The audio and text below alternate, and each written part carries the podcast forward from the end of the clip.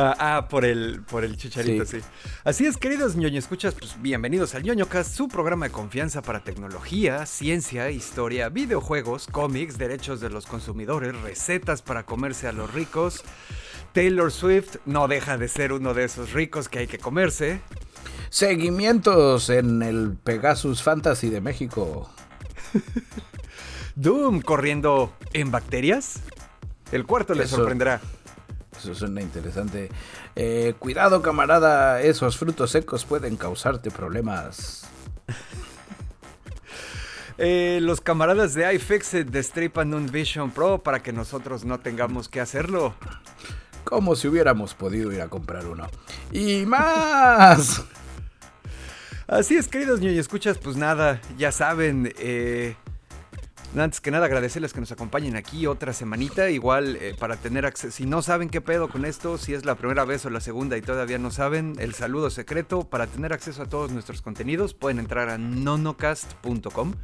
Ahí hay links a todo, audio, eh, porque hay podcast en audio, hay videocast también, si es que lo están viendo, redes, este, pues donde consigan sus podcasts nos pueden encontrar también, porque estamos así sindicados prácticamente en todos lados, así que ahí se pueden asomar. Y camaradas, todos los que son fieles ñoño escuchas partes de la resistencia ya lo saben, a los que no lo saben ahí les va. Eh, dependemos de su apoyo, camaradas, para continuar con este proyecto y traerles una perspectiva divertida, crítica, independiente e interesante sobre lo que platicamos, así que pues pueden apoyarnos de muchas maneras. Hay cosas tan sencillas como compartirnos, likearnos, eh, meterse a los teléfonos de su familia y empezar a seguirnos en YouTube o en donde quieran.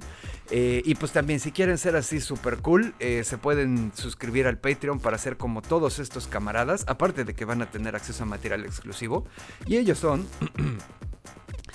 Angelito, John Walker, Overlord, Sebastián Bojorquez, la familia de los Romo, Ferio Ortiz, Francisco Novelo, Manuel Núñez, Clau Maya, Clau Borbón, Diego Díaz, Orkin, Juan Antonio, Papazú, Lalito, Tampiloredo, Los Sapos, Rosquillas, Sergei Shoshevich, Snow, Silu, David Luna, Santi Gamer, Blanqueken, Israel, Lord Commander, la familia Rufián, Raúl, Numus, Iván Aristides y Carla Peregrina.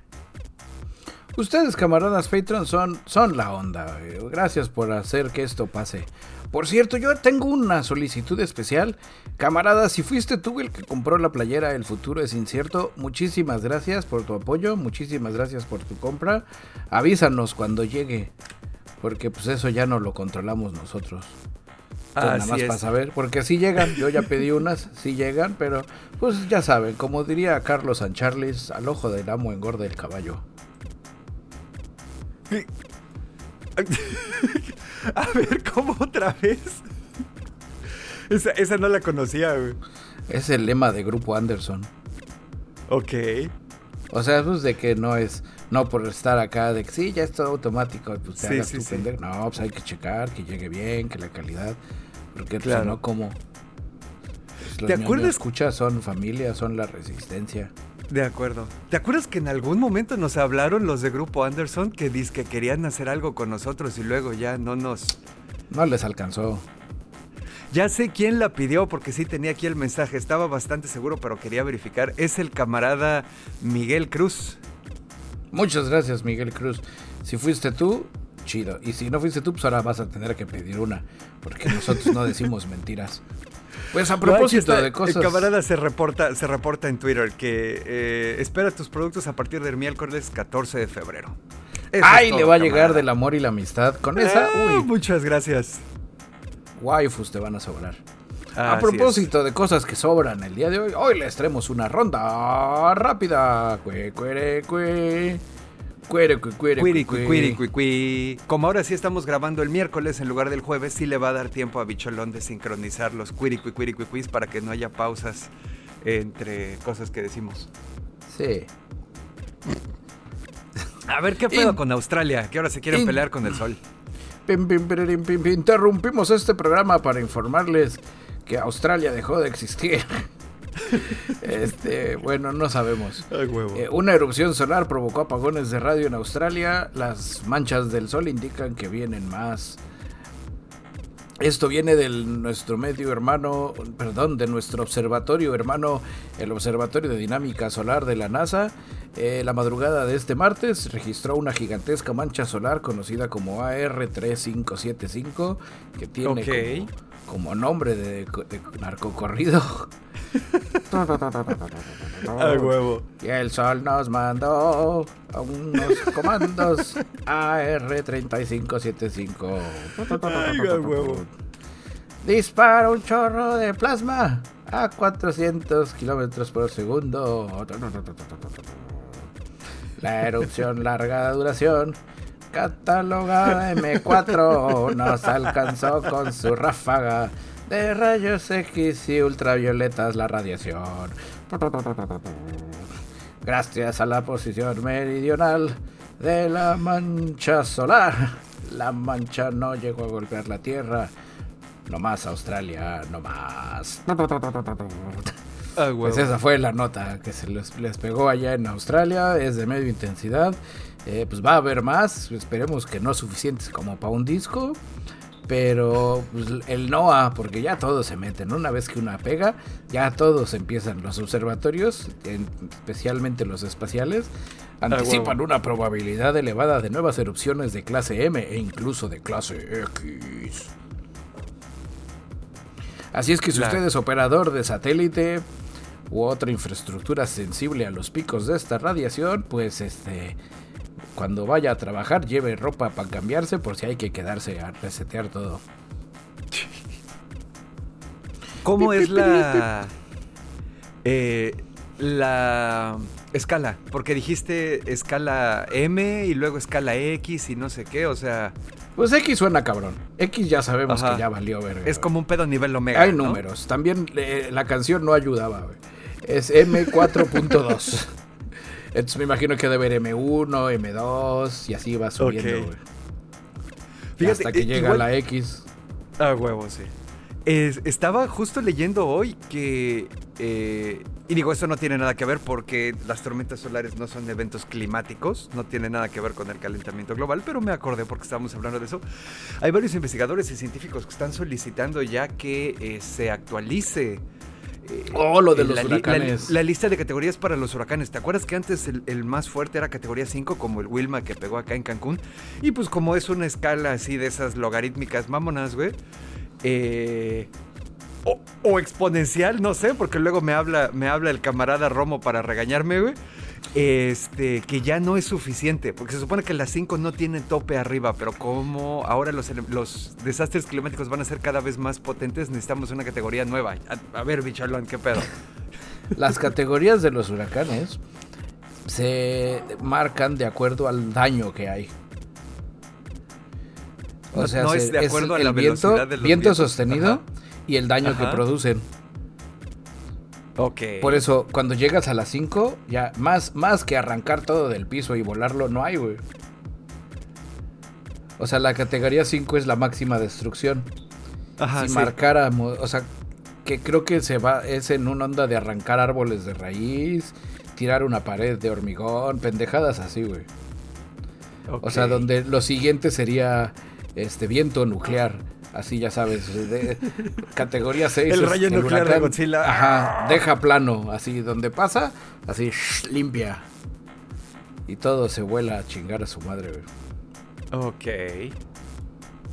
Yo, yo siento que sí debería haber una nueva, porque también es de esas, es de esas cosas que sirven para recalcar la gravedad del asunto, ¿sabes? Es a lo que me refiero con el daño. A partir de 5 te debes de preocupar igual que si fueras 4, o digo que si fueras 6 o 10 o 18. Sí, ya es un pedo de a ver qué tan duro vas a morir, no si vas a morir o no. Pero bueno.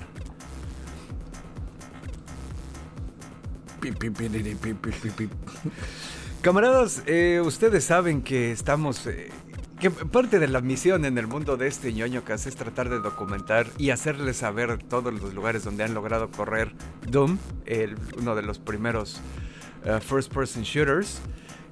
30 eh, años ya tiene esta madre.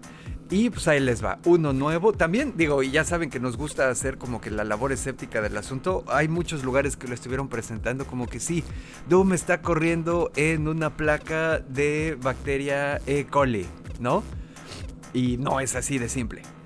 Ok, hay una investigadora que se llama Lauren Ramlan, ella es este se está titulando en, creo que su maestría, no sé, en investigación biotecnológica en el MIT. ¿No? Entonces, eh, su tesis es una, una manera proyectada, o sea, porque no, no lo hizo de verdad, hizo las simulaciones y presentó el paper y lo que sea, una manera en la que eh, puedes utilizar una pantalla hecha de bacterias E. coli para reproducir a Doom.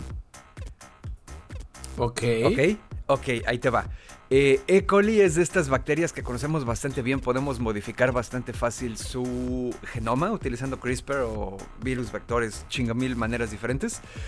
Y las podemos hacer fluorescentes, podemos hacer que eh, estas bacterias se hagan fluorescentes al recibir un estímulo y se apaguen cuando dejen de recibir el estímulo o cuando reciban otro estímulo diferente, ¿no?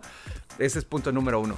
Punto número dos, nuestra camarada eh, Lauren Ramland sí dijo, bueno, el tratar de programar a las bacterias para que corran el código fuente de Doom, pues eso sí ya es una mamada que no me voy a poner a hacer aquí. Entonces, la computadora normal corre, o en, su simulación, ¿no? En su, en su propuesta. Una computadora normal corre Doom, está conectada la computadora a un display hecho de mini agujeritos. Y en cada agujerito está la, hay bacteria E. coli mutante que puedes hacer fluorescente o no. Oh, Y cada una es un pixel, ¿no? Eh, entonces, ya después. Doom. Exactamente, entonces tú lo tienes ahí. eh, en teoría, pues bueno, ya sabes, utilizando suficientes valores y los umbrales y lo que sea, uno podría convertir eh, eh, to- todos los píxeles de cualquier frame de Doom en valores de gris. ¿No? O sea, para darte blanco y negro. Esa es así como que la parte que ella lo, lo, lo propone, ¿no? Obviamente ya, ya te empiezas a encontrar como que los pedos técnicos y lo que sea, y es una de esas cosas que dices, bueno, de que se puede, se puede, pero pues a lo mejor ni siquiera vale la pena intentarlo. Eh, las bacterias este, tardan 70 minutos en subir al pico de fluorescencia y luego pueden tardar hasta 8 horas para regresar eh, a dejar de fluorecer. Entonces básicamente te estás reventando 9 horas por cada frame de animación. No sé, digo, obviamente ya sabes, hay, hay ports del, hay porteos del código fuente de Doom a engines modernos que sí te pueden dar los 60 frames por segundo. No, No, me acuerdo no, no. cuántos frames por segundo te da el Doom original, pero pues esta madre sí es este 9 horas por frame, básicamente, ¿no? Entonces, pues, bueno. sus matemáticas. Pues yo les traigo, no, no es para que se alarmen, camaradas. Pero corran a su despensa y chequen si usted tiene pistachos. Oh shit, yo sí tengo, ¿por qué? Ok. Eh, resulta que son de esas cosas que uno no sabía, güey. Eh, por ejemplo, eh, los pistachos, los barcos que transportan pistachos, eh, cuentan con códigos específicos de seguridad. Eh, porque resulta que los pistachos pueden explotar y arder así de forma este, involuntaria, espontánea. Es como la combustión humana espontánea, que por cierto a la fecha no se ha documentado y probablemente sea falsa, pero bueno. Pero la de los pistachos sí. O sea, A ver, usted con el pendiente. Resulta que, pues ya sabes, los niveles de agua aumentan, se activan unas proteínas llamadas enzimas cuya función degrada las grasas, como los ácidos y así. Al final, pues se hace todo un desmadre. Y los pistachos prenden fuego. Eh, Aparte es que los pistaches también son como grasosos, Son ¿no? un Seguramente de tienen grasa, suficiente grasa para así a huevo. Obviamente estoy siendo alarmista, no es que los de tu alacena, pero sí en un contenedor grande, la presión de todos todos los pistachos encima de los otros pistachos, pues generan calor, fricción. Y ya sabes, el pistacho es caliente por naturaleza, pues A prende. huevo. Y ya, nada más era eso, fue así de esas notas que me salió en el feed y yo dije, ay, mira qué interesante, güey. Dijiste, esto es algo que tengo que compartirle Esto a es los algo queridos que puede escuchas. salvar vidas. puede salvar vidas. Ay, Sobre no todo que son tan buenos los pistachos, güey. De acuerdo, sí. Eh, Eso ya se suma a cosas que no sabías que explotaban. La maicena también es complicada. Ok, esa no me la sabía. Cuando se pulveriza en cantidades así grandes en un silo Ya sabes, dejan Ah, que la sí, en los se hace sí. como Yo una pensé que nube te de referías a- gigante Ajá, ajá. y esa madre una chispa y prende, güey. Eso pasa, eso pasa también en las minas de carbón, güey, que cuando hay suficiente polvito de carbón en la atmósfera, pues entonces tienes una atmósfera combustible, ¿sabes? Pero el, el carbón es un elemento fuego. El carbón, pues, tú entiendes, ese es carbón, sí, yo lo he prendido para asar carnes. Es, no es una sorpresa, ya sabes, no es así un elemento masa. Como güey. Un elemento más. O un ¿El elemento... pistache también cuenta como es- planta? No, el pistache es ¿Masa? un elemento botana. Ok, ok. Es un elemento botana, así donde, o, el, o helado si está machacado. Que el helado pues es también su división de elemento botana. Un Ah, día de estos les sí. compartiré mi tabla periódica. Va, Y con eso ya terminamos la ronda rápida, porque ahora sí estuvo, no rápida, pero le echamos carrera. Pinche pero seguro, dirían por ahí, ya sabes. Lento Ah, pero tupido. Ahora sí, ya cómete la maldita naranja. Los de iFixit hicieron el paro de hacer la fila, mondrigar ahí por unos Exacto. iVision Pro. Que estuve viendo, hay bastante movimiento en los interwebs de gente que está manejando con ellos, de Ay, sí, no mames. gente que mejor se los fue a comprar a la tienda antes de que se los mandaran y detalles así. Y creo que se resolvió en uno de esos cortecitos informativos. Vi que no es tan complicado el cambiar los lentes para, para ponértelos tú de los que Ah, te pides. lo que decíamos. Sí, sí, Porque sí, sí, exacto. Sí, no, no es una, o sea, sí es una onda de que si tú necesitas lentes especiales, pues los pides y ya, güey. Y a tu aparato de la oficina se los pones. Pero bueno, Pues sí. platícanos qué hizo iFixit. Pues nada, eh, para la banda que no se acuerde, iFixit es, digo, aparte de que es un negocio y una página, lo que sea, son hasta cierto punto una organización que trata, si no de luchar por los derechos de los consumidores, sí hacerle ver a los consumidores cuando se las están dejando ir. Y publican manuales para desarmar aparatos, no solo computadoras, o sea, hay de todo. Y también en el caso de que estos, este, bueno, publica manuales para desarmar y reparar aparatos, les otorga una calificación de reparación que como te imaginarás en los casos de los productos que son obsolescencia planeada o los productos de Mac que están pegados con pegamento en lugar de tener tornillos, pues el, score de reparabilidad es bastante bajo, ¿no?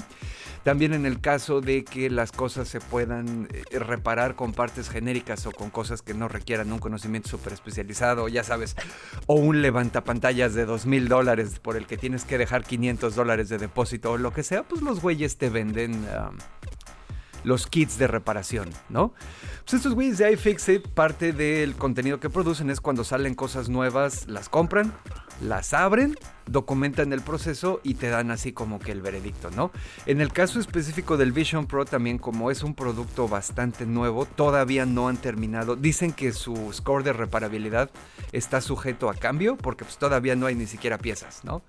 Entonces, pues bueno, como que Statler se quiere subir ahí a tu, Sí. Estás distrayéndonos. A huevo.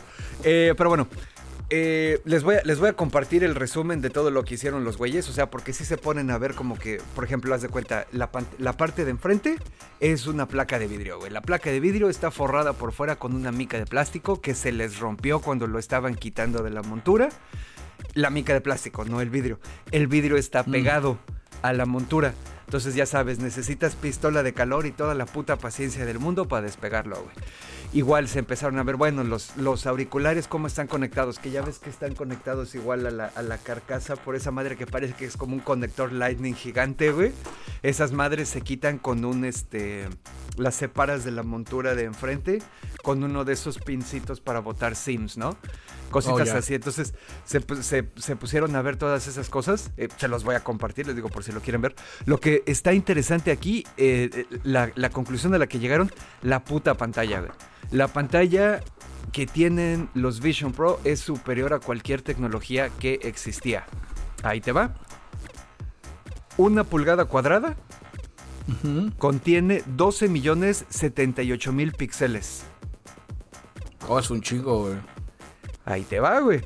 Cada píxel. Sí, no, no, no, no, no. Cada píxel es del tamaño de un glóbulo rojo. Ese, Ajá. Ese nivel de miniaturización no se había conseguido antes hasta este momento. Por la manera en la que están, eh, también digo, los güeyes estos de iFixit que se pusieron a revisar la pantalla, pues como tienen bastante experiencia, dicen, ah, este diseño de electrónico es, es consistente con la manera en la que Samsung hace las cosas, ya sabes, o la manera en la que LG hace las cosas. Sus ingenieros usualmente diseñan así.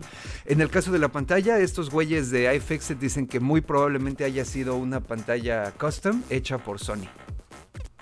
Porque tiene el lenguaje de diseño que, que usualmente utiliza este, Sony, ¿no? Entonces, mira, para que te des así una idea, güey. Ya sabes, esta medida que todos conocemos, los puntos por pulgada. Los Vision Pro tienen 3.386 puntos por pulgada, güey.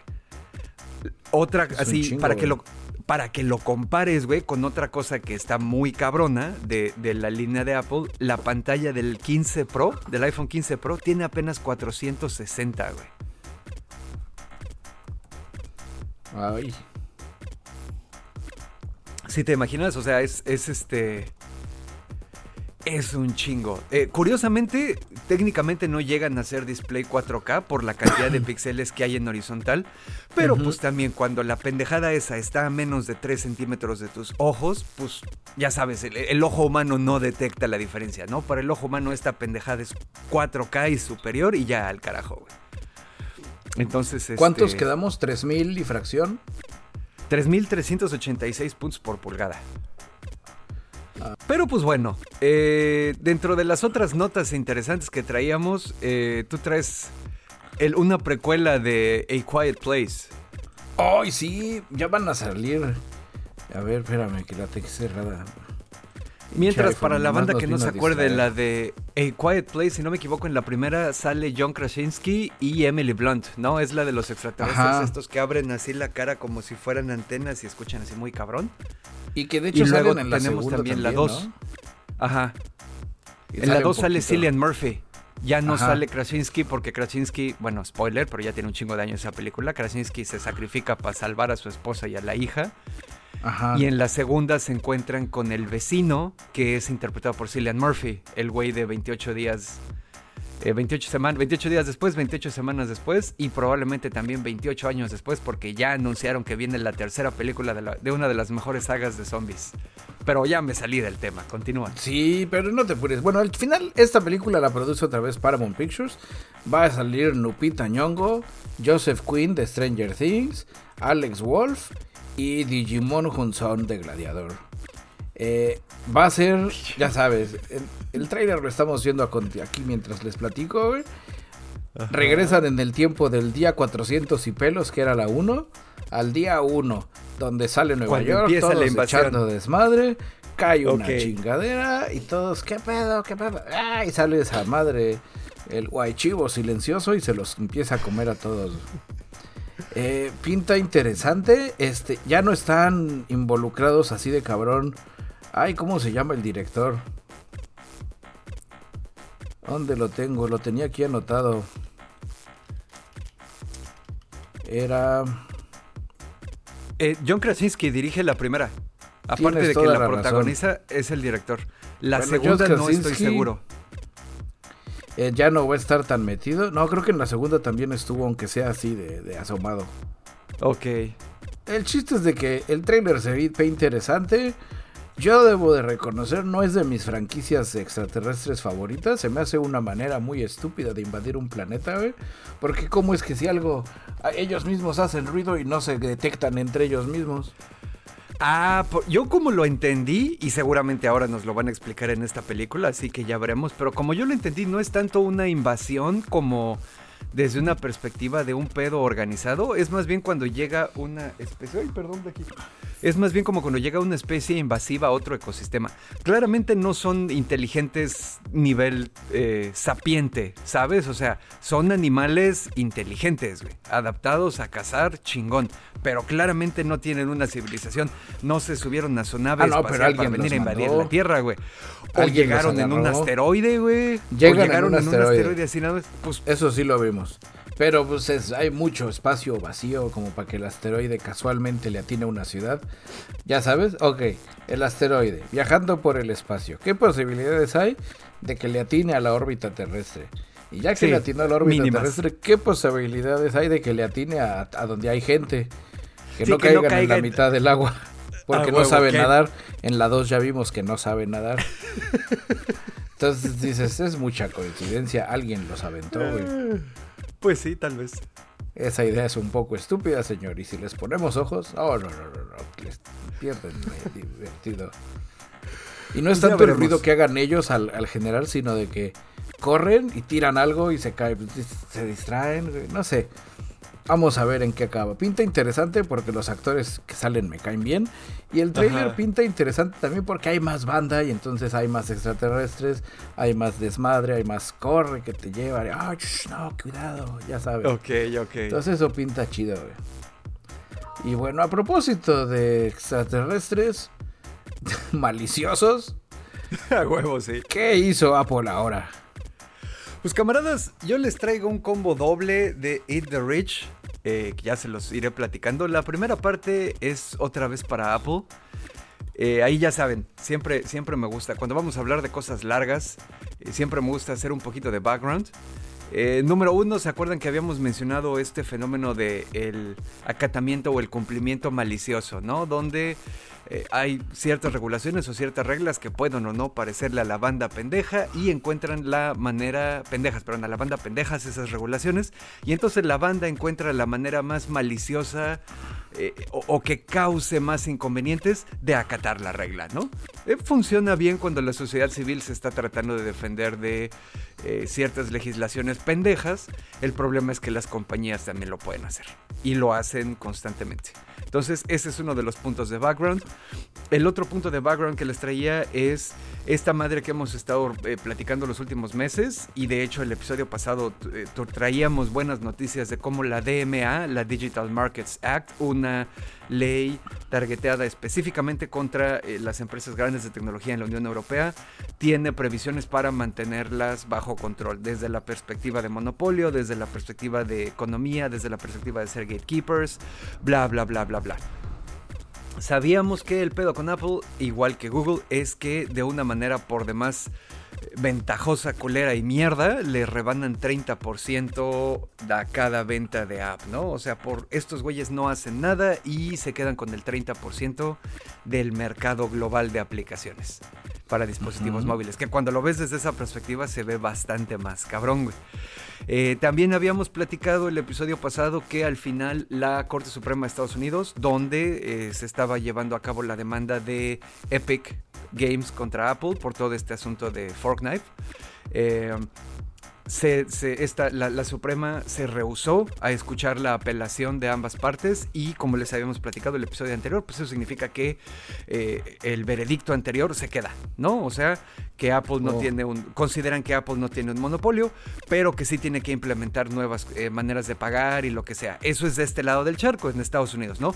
En Europa tienen estas cosas de que, pues, ya sabes, tienes que poder instalar aplicaciones, sideloader aplicaciones sin necesidad de instalarlas a través de una App Store que debes poder instalar App Stores alternativas, que debes poder tener eh, procesamientos de pago alternativos también, que no sea todo solo a través de Apple. Eh, y cuando dimos toda esta nota les mencioné que, incluso al día siguiente Apple ya había salido a decir que sí, que de todas maneras les iba a tratar de cobrar el 30%, bla, bla, bla. Y no mames, o sea, esa madre sí, me, quedé corto, güey. Esto ya es un pedo así donde uno dice, güey, no mames. El, el, el desdén, esa es la palabra, güey. El desdén que demuestra Apple respecto a la regulación de las personas, ya sabes, todos los que somos inferiores a ellos, porque no somos una compañía que tiene un billón, no, mil millones, no, un billón de dólares en cash en el banco, güey. El desdén con el que les responden a la Unión Europea está está bastante apabullante, güey. Y si es un pedo así, ya sabes, es un libro, es un ejemplo de libro de texto de el, cumplimiento malicioso, ¿no? Entonces, ok, ya que tenemos este, ese pedo, ahí les va. Eh, todo esto que se supone que Apple tiene que cumplir y que Google tiene que cumplir y lo que sea, dice Apple, ah, pues a huevo, güey. Entonces acaban de crear otra cuenta que se llama la cuenta de la, de, la no la cuenta, perdón, la cuota. La cuota de la Core Technology, Core Technology Fee que es básicamente como mi sistema operativo iOS es la core technology sobre la que corren tus chingaderas, te voy a cobrar por tu uso, por su uso, güey. Entonces ahora Apple ya decidió que les va a cobrar 50 centavos de euro por instalación, ni siquiera por cuenta, cabrón, por instalación. Si tienes 8 dispositivos con iOS en tu, en tu casa, es 50 centavos de euro por cada uno al desarrollador de la app arriba de un millón. Si la borras y la instalas de nuevo, te vuelven a cobrar, me imagino. Seguramente sí, güey. Madre. Entonces, si uno como desarrollador hace chingón su tarea y lo que quiera, si logra que su aplicación sea utilizada por más de un millón de personas, la persona un millón uno ya te cobran a ti como desarrollador 50 centavos extra. y de ahí para no tener apps populares. Eh, Exactamente. No he terminado todas las cosas que dijo Apple, permíteme, güey. Pero bueno, entonces, obviamente. Perdón, tú sabes que soy glitcher por naturaleza. no, pero es que sí es eso. O sea, es lo que está buscando Apple. Al final, la, conclusión de todas estas nuevas reglas que va a poner es que todos los, los desarrolladores van a decir: Pues no, güey, no me conviene ofrecer un método alternativo de pago. Entonces, ahí te va. 50 centavos de euro por cada instalación de tu app arriba del primer millón. Eh, ahora ya Apple ofrece en la Unión Europea, si vas a seguir utilizando su procesador de pagos, ya te deja este, hacerlo por 20% en lugar de 30%. Y ese es para el primer pago, ya sabes, para cuando abres tu cuenta y te suscribes y lo que sea.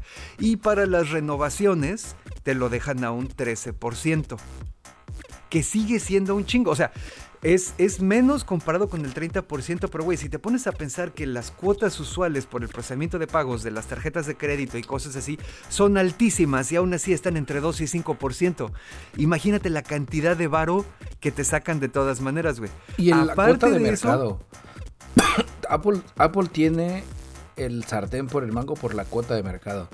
Porque poniéndome exquisito, güey como desarrollador de Apple, de, de apps, si quisieras dejar fuera del mercado los dispositivos con iOS, te quedas con un, una super tajadota del pastel. Te quedas sin una tajada grande del pastel. Así es. Porque también estadísticamente, aunque hay muchos más usuarios de Android que de iOS, los usuarios de iOS estadísticamente pagan más aplicaciones que los usuarios de Android.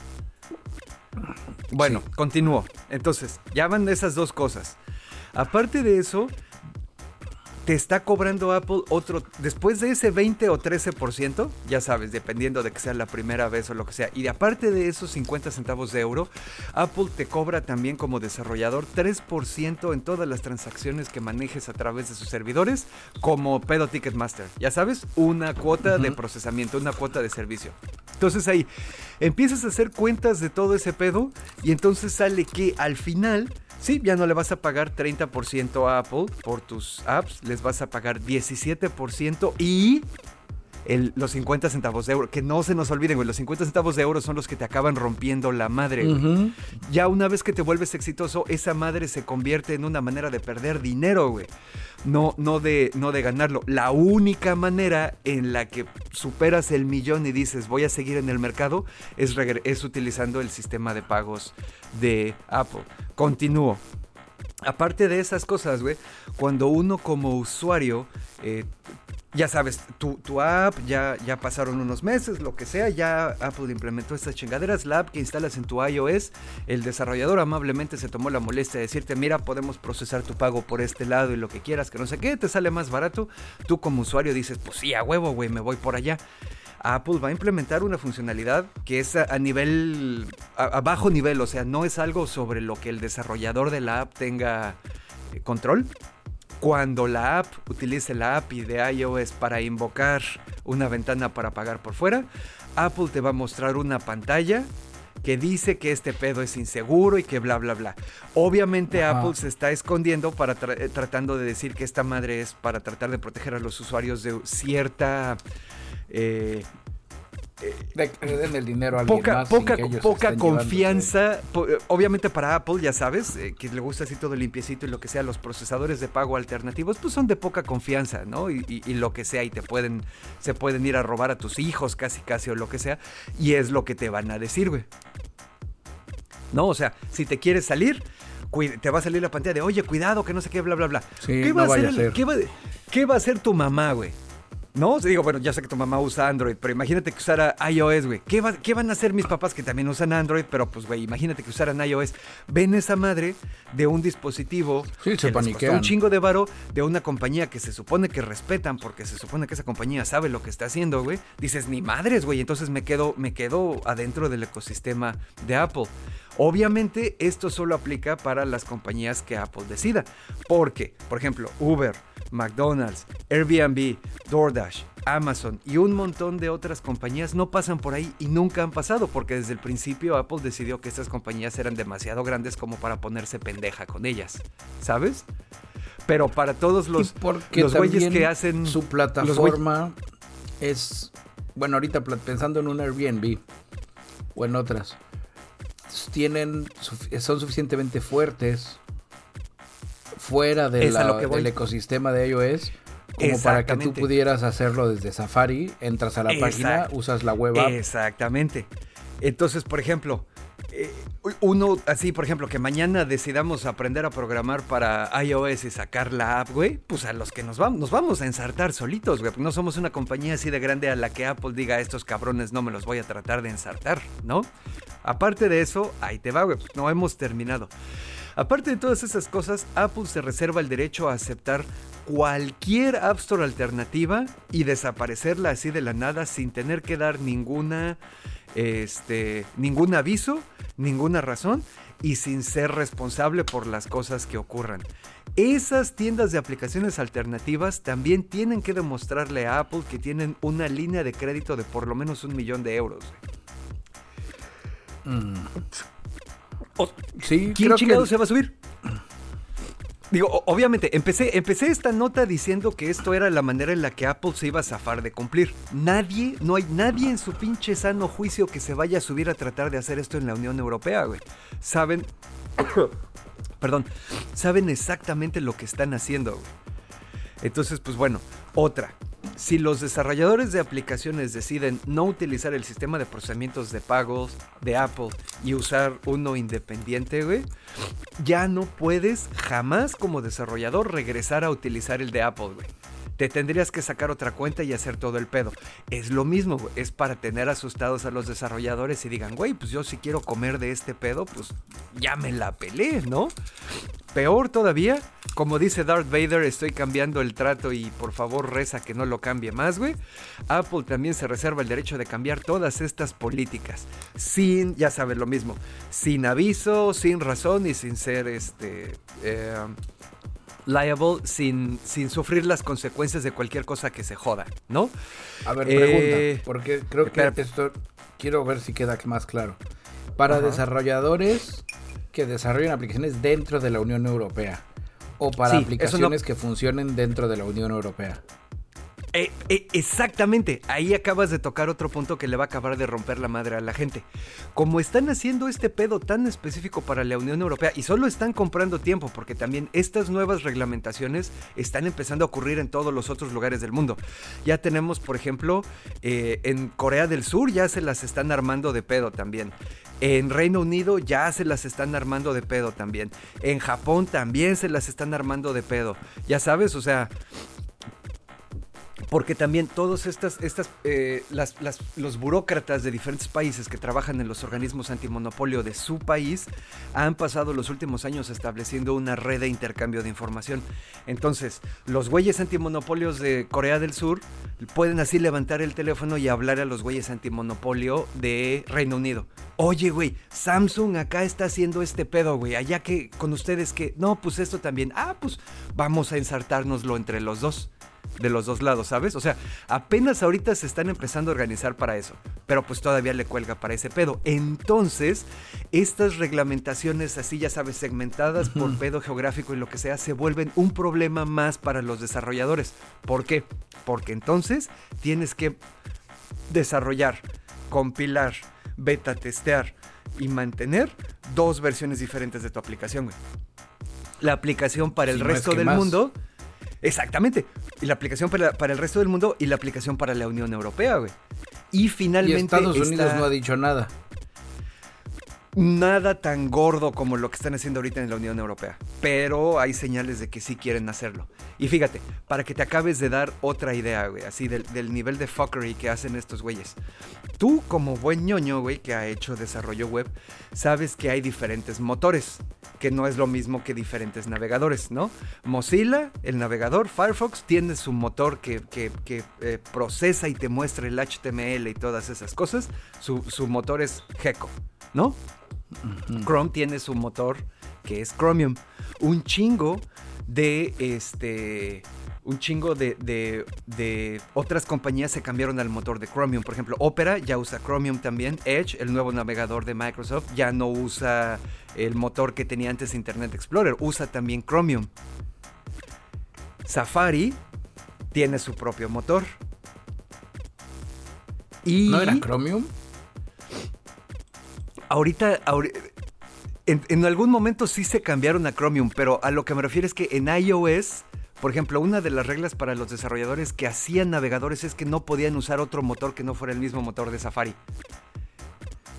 Ya, que, por la regla de que no puedes tener algo que no. No puedes duplicar la funcionalidad. Ajá. Exactamente. Entonces, ¿qué pasa? Todos los navegadores en iOS hasta la fecha no son más que un Safari con una skin diferente. Eso también es un problema. Mozilla salió a decir, oigan, no mamen, güey. O sea, yo soy, digo, sí soy for profit, pero no estoy forrada de varo, güey. Y ahora resulta que voy a tener que mantener entonces dos... Y estás de acuerdo que los nave... un navegador no es una aplicación para llevar la lista de súper, güey. Los navegadores son aplicaciones profundamente complejas que ya a estas alturas del partido, güey, llevan a cabo funciones de bajo nivel.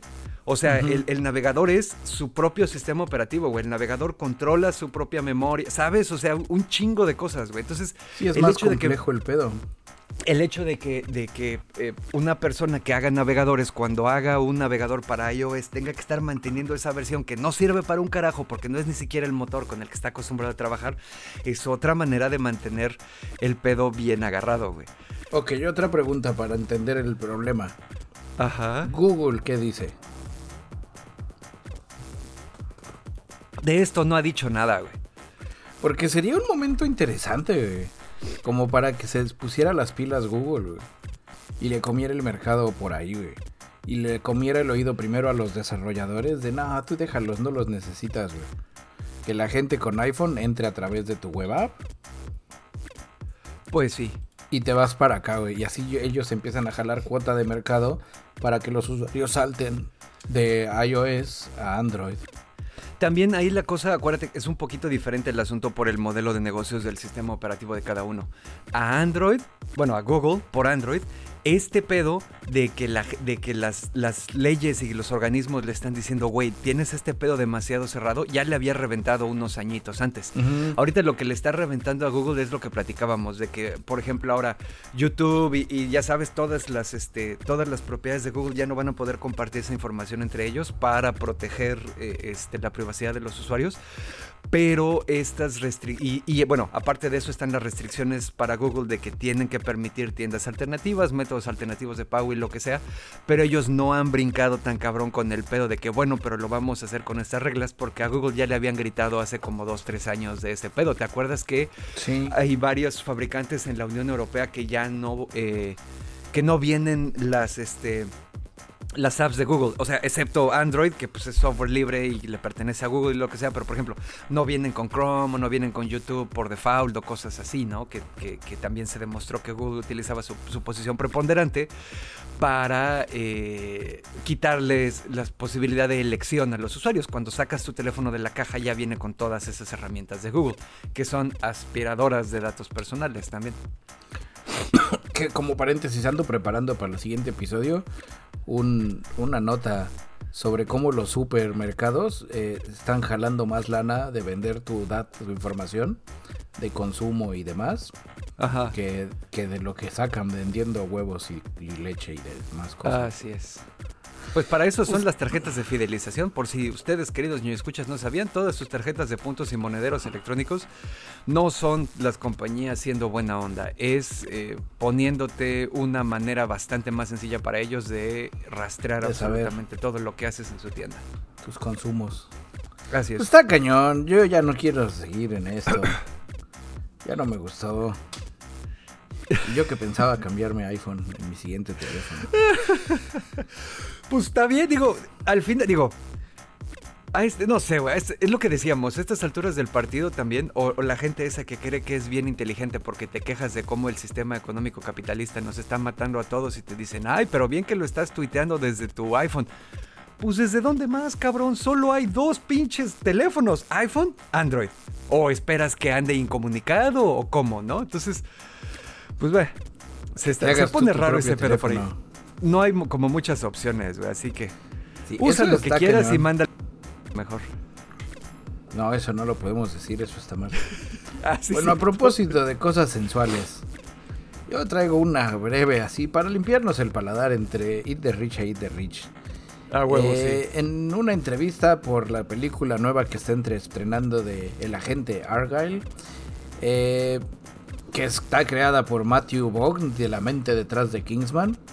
Eh, pues ya sabes, dentro de pues, su, su, rotación de entrevistas, el buen Henry Cabilcito Bebé de Luz, ah, en un podcast conocido como Happy Sad Confused, eh, pues empezó a platicar sobre cómo él no le gusta que en el cine se abuse de las, peli de las escenas de, de sexo, ya sabes, o sensuales, o, de e, elevada eroticidad.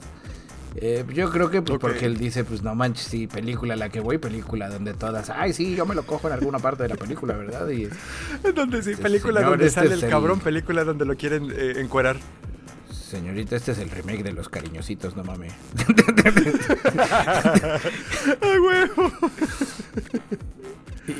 o, señor también, porque pues, es Henry Cavill.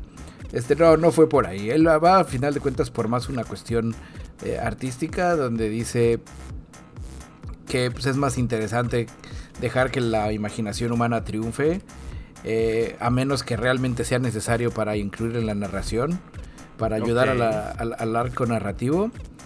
Eh, dice que él no ha tenido que realizar ninguna, pero pues que él se ha mantenido en su zona de confort, sobre todo en esta película de donde él es un espía, eh, que ya está en los cines desde el 2 de febrero. Este, yo vi unas críticas no muy prometedoras, pero las ignoro porque porque sesgo de confirmación Henry Cavill. Eh, pero pues, ya saben. Entonces ya saben, camaradas, si ustedes tenían el macabro plan de producir una película, invitar a Henry Cavill, participar en la película y tener una escena erótica, van a tener que hacerlo muy justificado en su guion para que le salga su plan cochino.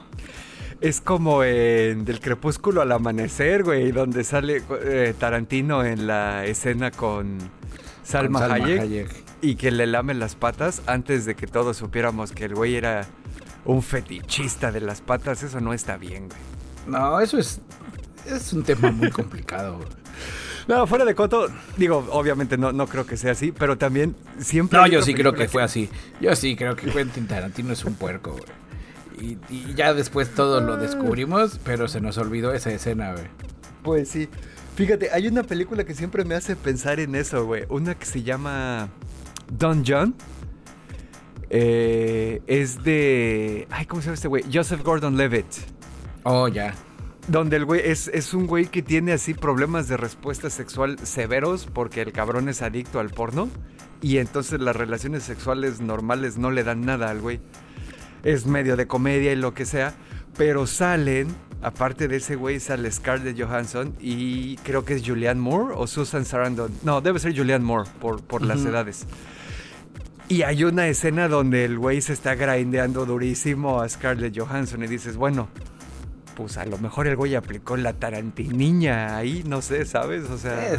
Es, complejo. Yo, yo voy a hacer una película donde haya un chingo de tacos de canasta y me los coma todos. A huevo. Ay, no mames. Pues bueno, eh, está bien, Camille puede hacer lo que quiera. A huevo, sí.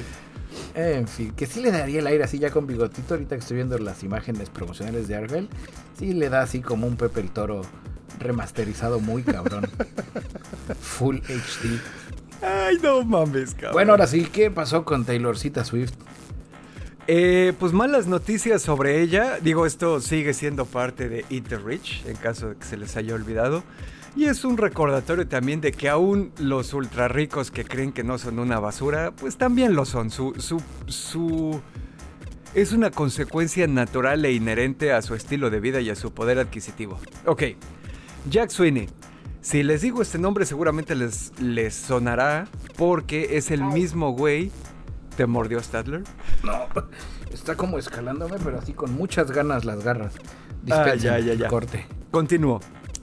Eh, Jack Sweeney es el güey que tenía, o bueno, que sigue teniendo la cuenta, nada más que ya no está en Twitter esa cuenta, pero está en todas las otras redes sociales, que rastreaba los movimientos del jet privado de Elon Musk.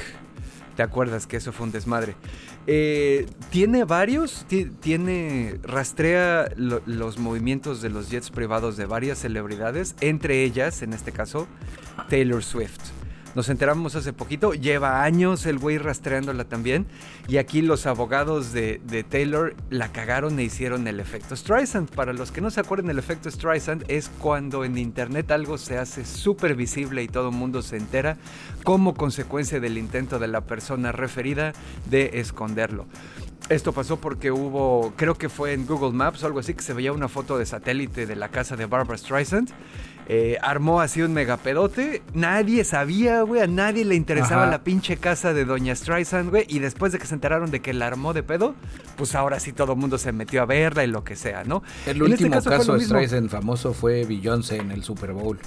En alguna de sus poses. Ah, que sale así rayadísima, Sale como She-Hulk. Sí, no mames, güey. Aparte, digo, mis respetos, güey. Ya todo. ¿Quién no quisiera estar así de mamado? Era otra Pero bueno, época. Pues sí, de acuerdo. Eh, entonces, bueno, pues los abogados de Taylor Swift la armaron de pedo, le causaron un, eh, efecto Streisand y está interesante este asunto. Aquí también digo, eh, hacer la, la aclaración de que las personas que tratan de que estas madres baje, desaparezcan de internet, los abogados de Elon Musk, los abogados de Barbara Streisand, los abogados de Taylor Swift y lo que sea, alegan que se está violando la privacidad de sus clientes. Eh, sin embargo, pues bueno, en este caso, por lo menos la parte de los aviones, sabemos que estas cosas, est- estos datos son datos completamente públicos, fácilmente consultables por cualquier ciudadano del mundo para la Administración Federal de Aviación en Estados Unidos. Y también el güey es bastante cuidadoso. En las cuentas donde revela los movimientos de estos aviones, A, no revela las personas que están viajando en ellos. B, no los destinos donde aterrizan. C, lo hace diferido para que no sea en tiempo real, ¿no? Y no puedas ir a pararte allá abajo a la pinche pista a esperarlos a todos para secuestrarlos. Eh, Obviamente sí revela a quién pertenece el avión, porque esto es parte de su activismo. Básicamente aquí eh, toda la prensa alineada está diciendo, ay, están violando terriblemente la privacidad de nuestra queridísima Taylor Swift, cuando en realidad el foco del asunto está en que la cuenta de este cabrón hace cuentas de la cantidad de gasolina que se gasta y la cantidad de carbono que libera a la atmósfera. Está bien, o sea, digo, también no es, ya sabes, no es como el pedo que platicamos el episodio pasado de- del, del pasaporte del carbón, de que puedes o no, Ajá. o no viajar o lo que sea. No es por ahí, güey. Es más bien el asunto de la hipocresía. Taylor Swift es una persona que aparte de todo lo talentosa y todo lo buen pedo que tú quieras, es una persona que tiene profundas habilidades para controlar la narrativa alrededor de su personaje. Es su poder mutante. Sí, o sea, siempre ha sido así como que, ya sabes, es un poco co- como es un poco como Steve Jobs que tiene a su alrededor el campo de distorsión de la realidad, güey. Todo mundo ama a Taylor Swift, es a toda madre, lo que quieras, güey. Y lo que decías ayer, por ejemplo, ¿no? En, en- en, eh, la- el ayer, no, el episodio pasado en la parte de los patrons, no me acuerdo si fue ahí, que Taylor Swift se ha cuidado, lleva quién sabe cuántos años de carrera, güey, y se ha cuidado de decantarse por una u otra propuesta política. Siempre dice, siempre dice lo que es correcto y aceptable. Vayan a votar. ¿No? Vayan a votar por quien quieran votar, pero vayan a votar. Pero por lo mismo ella, ella se ha cuidado, nunca se ha manifestado a favor de algo Oh, sí. o en, con- o en Hice mi contra de algo, güey. Hoy con alguien bueno. que es muy Taylor Swifty. Eh, fueron unas galletas que, que publicó. Bueno. Ok, vamos a decir que nada en el universo ocurre el 100% de las veces o el 0% de las veces. Entonces, pues sí, una que, otra, una otra se le sale, pero en la mayoría de los casos se está tratando de cuidar de este pedo. ¿Por qué? Porque al final en la información que publica esta cuenta nos damos eh, color de que esta señora, Taylor Swift, usa su jet privado para viajes de 15 minutos. güey. Está, su puto avión está 15 minutos en el aire, nada más porque no se quiere echar el tráfico, ya sabes, de las 5 de la tarde, Godines, güey, ahí en donde sea que viva, seguramente debe ser Los Ángeles. ¿Sí me explico? O sea... Sí, no, y aunque fuera así, digo, y, aunque fuera un vuelo más largo, dices, güey, súbete un avión, güey, que valga la pena el quemar tanto combustible. Y e, e, exacto, o sea, e, es, es, un daño ecológico significativo para una persona que se vanagloria y se presenta a su audiencia como una ciudadana del mundo preocupada por el bienestar de todos, ¿sabes?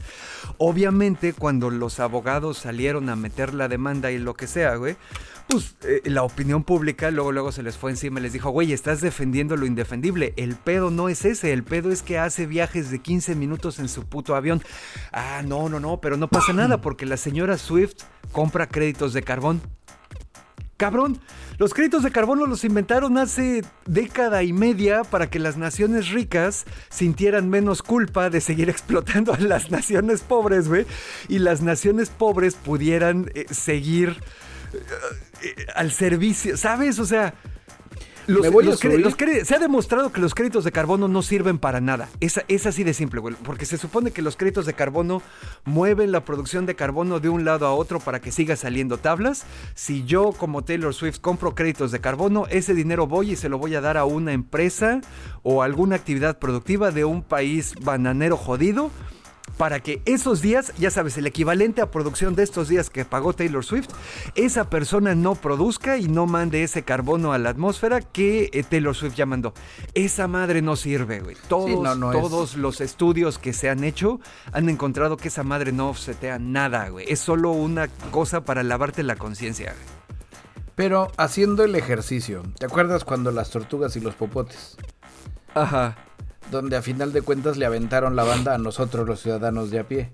Como ya siempre, no usamos popotes, pero la industria sigue echando plástico Charles Palmar sin que nadie le eh, diga nada. Exacto, exacto. Decir que el uso de un vehículo privado, ándale, debería de ser abogado de Taylor Swift. Ajá.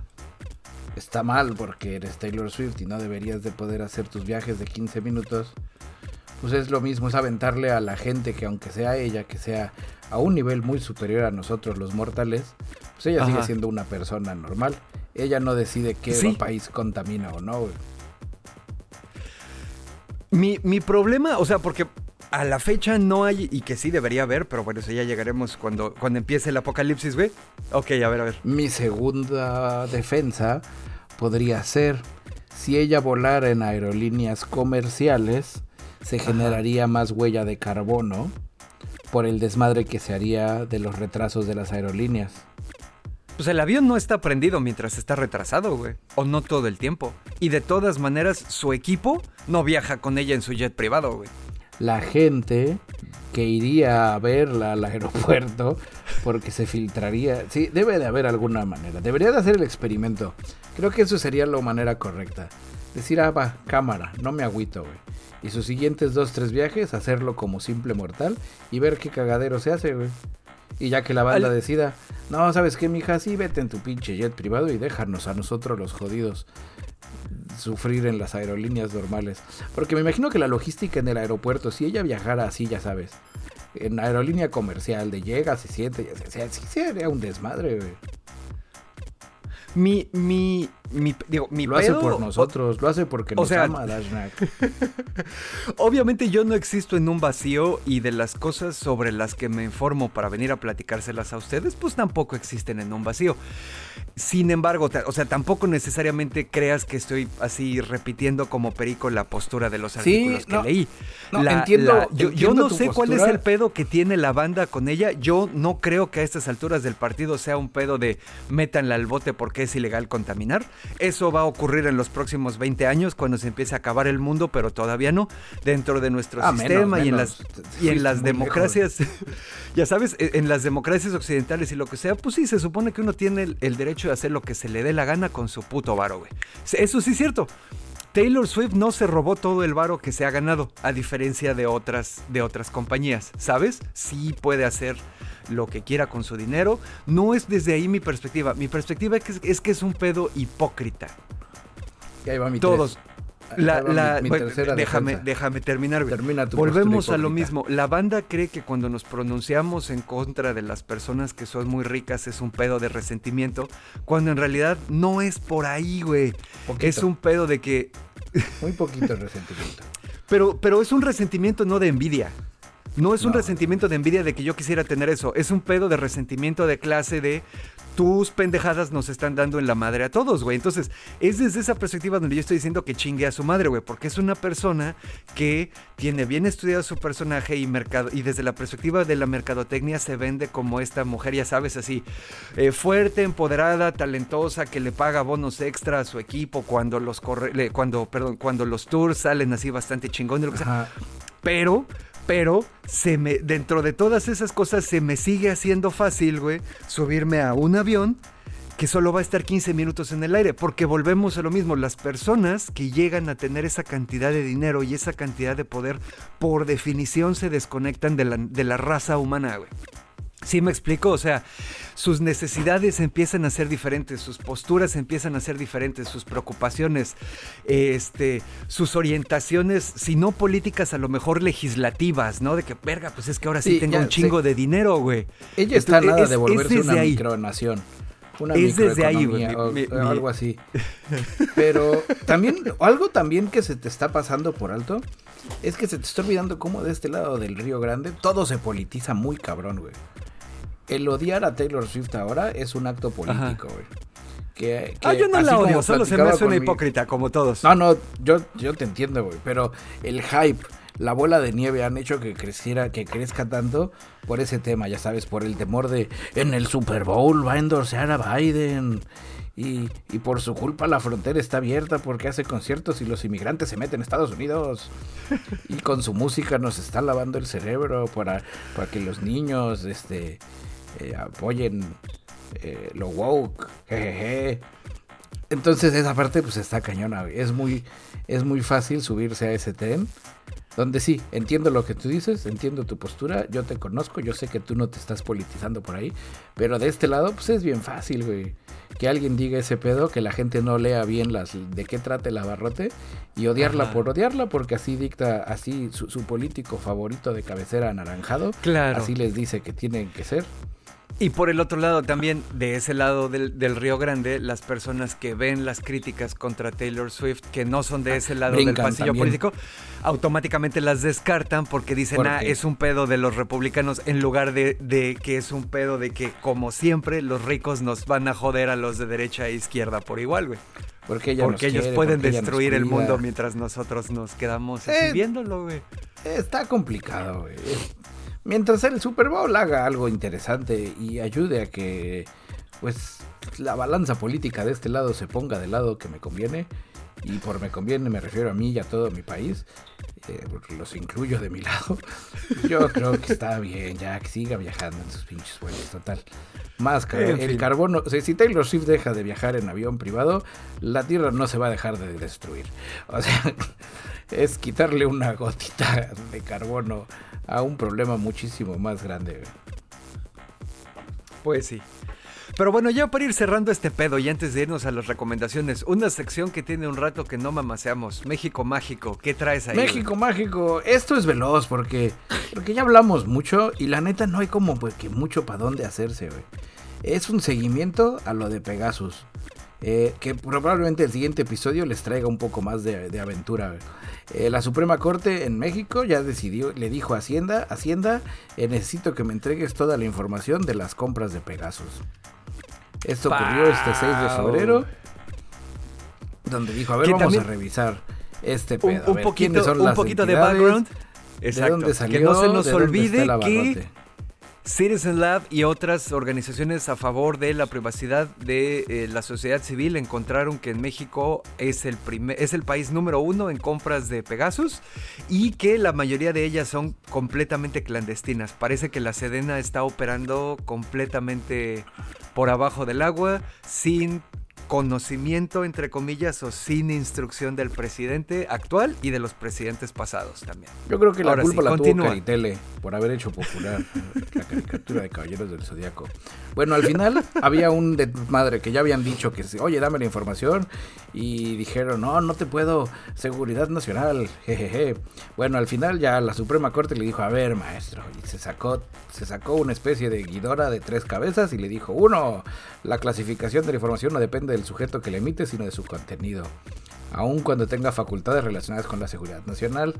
No estoy diciendo que a quién espió ni a qué, no, estoy diciendo quién. Número dos, cabeza número dos, la autoridad no demostró por qué publicar información afectaría a las operaciones de inteligencia y contrainteligencia. Ok. Así de sencillo. Todos sabemos que la Marina lo usa, pero queremos saber cuántas veces, No a quién, no cuándo, no si mañana lo van. No, así, nada más. Tres. Órale. La información que se pide. encontraron el glitch, güey. Eso está interesante. Encontraron un glitch triple, güey. La tercera es la información que se pide no se genera mediante el ejercicio de facultades de investigación. Es nada más la información. No es así eh, sencillo, güey. Todo esto no tienes que ir a, investigar ni a compilar nada, solo le tienes que dar imprimir a este archivo y pasármelo, güey, a la verga. A ver, facturas que se emitieron a eh, Pegasus Fantasy SADCB. Eh, Israel, Israel, qué bonito es Israel. Pum, esas me las mandas y ya, güey. No necesito más. Ok. Entonces está interesante, güey. Se va a poner, se va a poner bueno, güey. Órale. Y obviamente me imagino entonces que. Eh, bueno, no me imagino porque ya lo, ya lo vio ocurrir, sí. Este. La administración del presidente de este lado ya están empezando a decir que ese es un pedo de la Suprema y que la Suprema nos quiere trabar, güey. Pues ya no sé, ya no he llegado a esa parte. Eh, dentro de la Suprema, las ministras que votaron en contra de esta decisión fueron Leina Batres y Loreta Ortiz Alil Alf. No hay problema votaron en contra de la resolución de decir me tienes que enseñar esa madre. No, no se lo pidas, ya déjalo por la paz, no te comprometas. Entonces, pues hay que ver, a ver, deja ver de qué sabores son ellas. Batres, la, la, ministra Batres debe estar relacionada con Martín Batres también, ¿no? Porque ese pues apellido es todos poco son común, güey. Ajá. Y primos y parientes. Exacto. Ay, nanita. ¿Y el otro quién es? A ver. Loreta Ortiz Alf. No hay problema. Ay, sí, a huevo, que se querían comer al Loki. Al buen Loki, el. Oh, y son los dos son, son sabor presidente. ¿Mm? Pues eso está bien, güey. Digo, uno puede, eh, volvemos a lo mismo, güey, uno puede militar en la facción ideológica que quiera siempre y cuando pues haga bien las cosas, ¿no? O sea, no nada más pues, porque, mal porque su jefe se las diga. Ellas fueron las que dijeron que no y todos los demás. Sí, no, güey. Exactamente, pues entonces ahí ya se quemaron, güey. Igual con, la famosa, eh, ¿cómo se llama?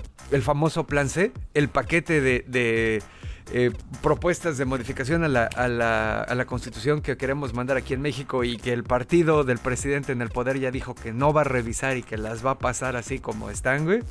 Ah, sí las revisa, pero, pero yo nomás digo que quiten lo del vapeo. Porque yo, yo no quiero volver a fumar. Eh, eh, cámbiate a vivir mejor a un estado ahí en el gabacho donde la lechuga del diablo sea legal, güey, y ya te quites el problema. Pues nada, tampoco, porque luego esa madre, yo no voy a, no quiero sonar a tía católica, pero en los estados donde he visitado que la lechuga del diablo es legal, güey, toda la pinche ciudad huele esa madre, güey. No está chido, güey. bueno, es que también acuérdate, acaba de empezar, güey. Y son muy atascados. Cuando, Llevan ya varios años. A los que tengan oportunidad de visitar Las Vegas, ya ahora que se puede en esa madre. No mames, güey. Desde que te bajas del avión, pinche hornazo, güey. Parece. este, se parece a los vecinos que estudiaban filosofía y letras. Así de que dices, huele y, lo mismo. Ay, a huevo. En, en Chicago, pues en Illinois también se puede. Digo, no está tan cabrón. Pero sí hay ciertas zonas de la ciudad donde dices, aquí hay una de esas madres cerca, güey. Sigue tu nariz como sale el tucán.